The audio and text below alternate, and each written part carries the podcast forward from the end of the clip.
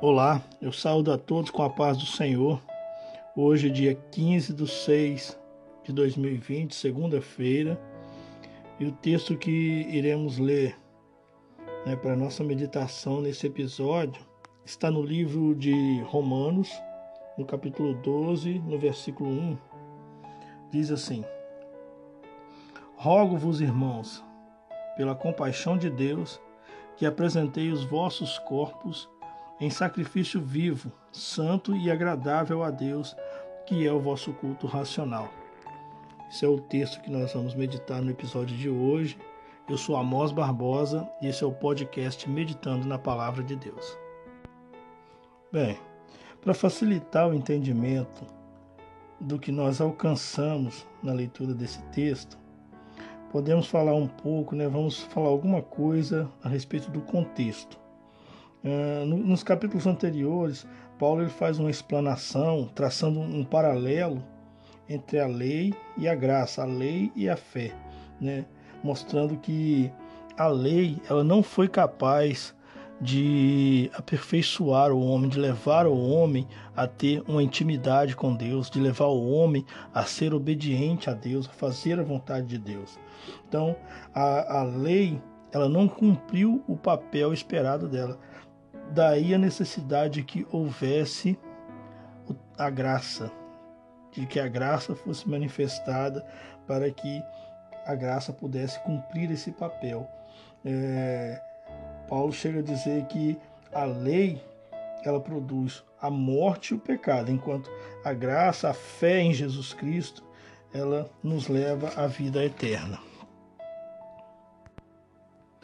Nesse contexto, Paulo, no verso que lemos, ele vem falando de um culto. Vem falando de um culto. Porque a lei ela tinha o seu culto, né? um culto tradicional, culto que foi estabelecido pela lei mosaica, quando o povo saiu do, do, do Egito lá, passando pelo deserto, quando o Senhor tirou o povo de Israel do Egito, ele deu a lei e na lei foi estabelecido o culto, o formato do culto, como que seria.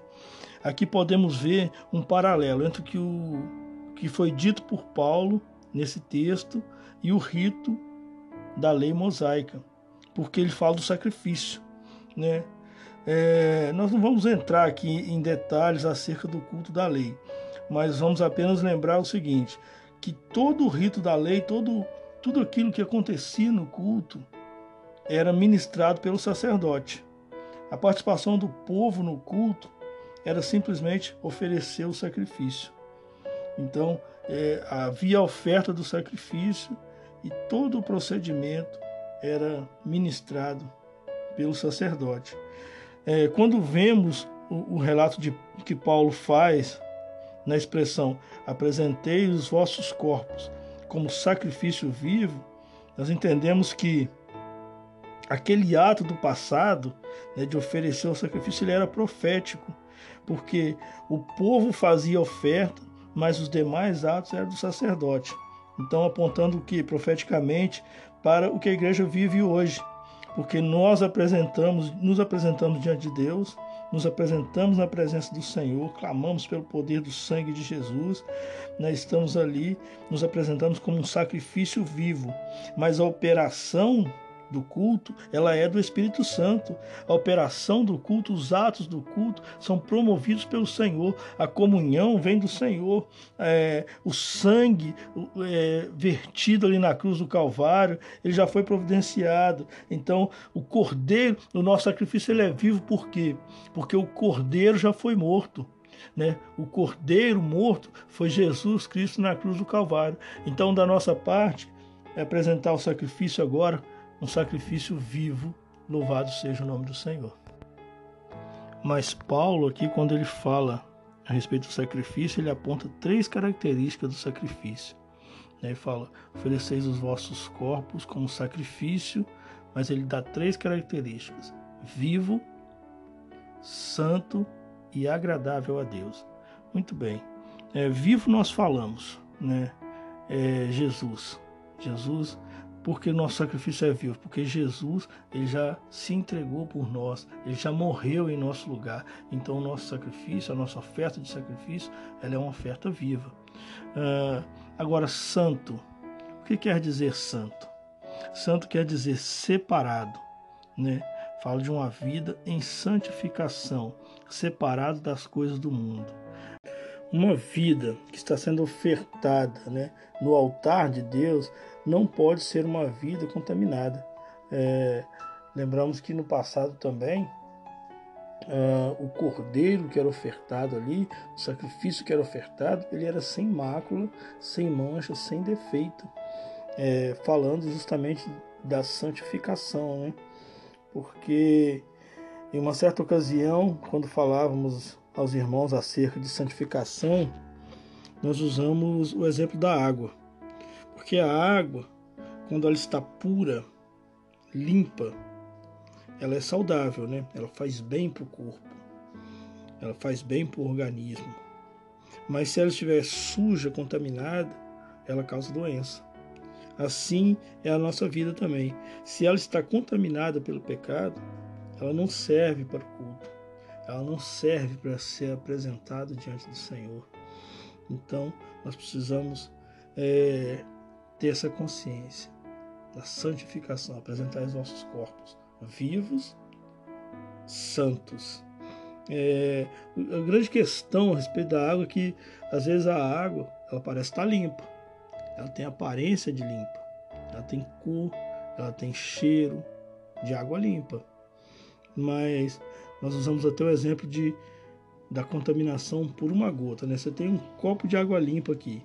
Se você pingar uma gota de veneno, misturou ali, parece que não tem nada, parece água limpa mas está contaminada. Né? Se você fizer uma análise ali, você vai ver que aquela água está contaminada. Você vai ver que tem outras substâncias ali que não é só a água. Né? E assim é a santificação.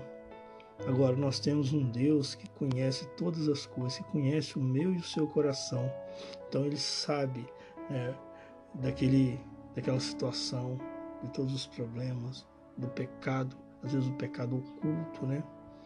Então, por isso que Paulo ele fala: Eu rogo-vos que vocês apresenteis o vosso corpo como sacrifício vivo, santo. Então, é, nós vemos aí essas duas características. Agora, agradável a Deus. É a terceira característica. Aqui está o mistério, porque o sacrifício da lei ele não pôde agradar a Deus. Né? O sacrifício da lei, ele tinha o cordeiro, o cordeiro era puro, era imaculado, mas isso não agradou a Deus. Por isso que foi necessário que houvesse um sacrifício que fosse perfeito diante de Deus, que agradasse a Deus. E por que ele não agradou a Deus? Porque era feito sem os elementos que agradam a Deus. A palavra ela fala, ela nos fala daquilo que agrada a Deus. Algumas coisas que agradam a Deus. A fé, né? sem fé é impossível agradar a Deus. A obediência, o amor. Então, a, a grande diferença da oferta da lei para a oferta da graça, para a oferta pela fé em Jesus Cristo, é que nós podemos oferecer um sacrifício que seja agradável a Deus, que tenha os elementos que agradem a Deus. Aquele, aquele sacrifício que era feito lá no passado, ele era um rito, era um costume, não havia transformação de vida. A pessoa ia ali, cumpria aquele ritual e estava tudo certo, estava com os pecados perdoados. Então ele não tinha necessidade de se santificar. Ele não tinha necessidade de transformar o seu coração, de amar o seu próximo, de cumprir a lei segundo a vontade de Deus, obedientemente, né, agradando a Deus. Mas nós, pela graça e pela fé, o nosso sacrifício ele tem que ser agradável. Ele tem que promover em nós uma nova forma de vida, não como vivíamos antes no mundo, mas que nós possamos ofertar um sacrifício que seja agradável a Deus. Louvado seja o nome do Senhor. Então, meditação que fazemos dessa palavra é essa, esperando que os irmãos possam receber uma bênção da parte do Senhor e que uma outra oportunidade nós possamos mais uma vez continuar meditando na palavra de Deus. Encerramos assim esse episódio, saudando a todos com a paz do Senhor Jesus.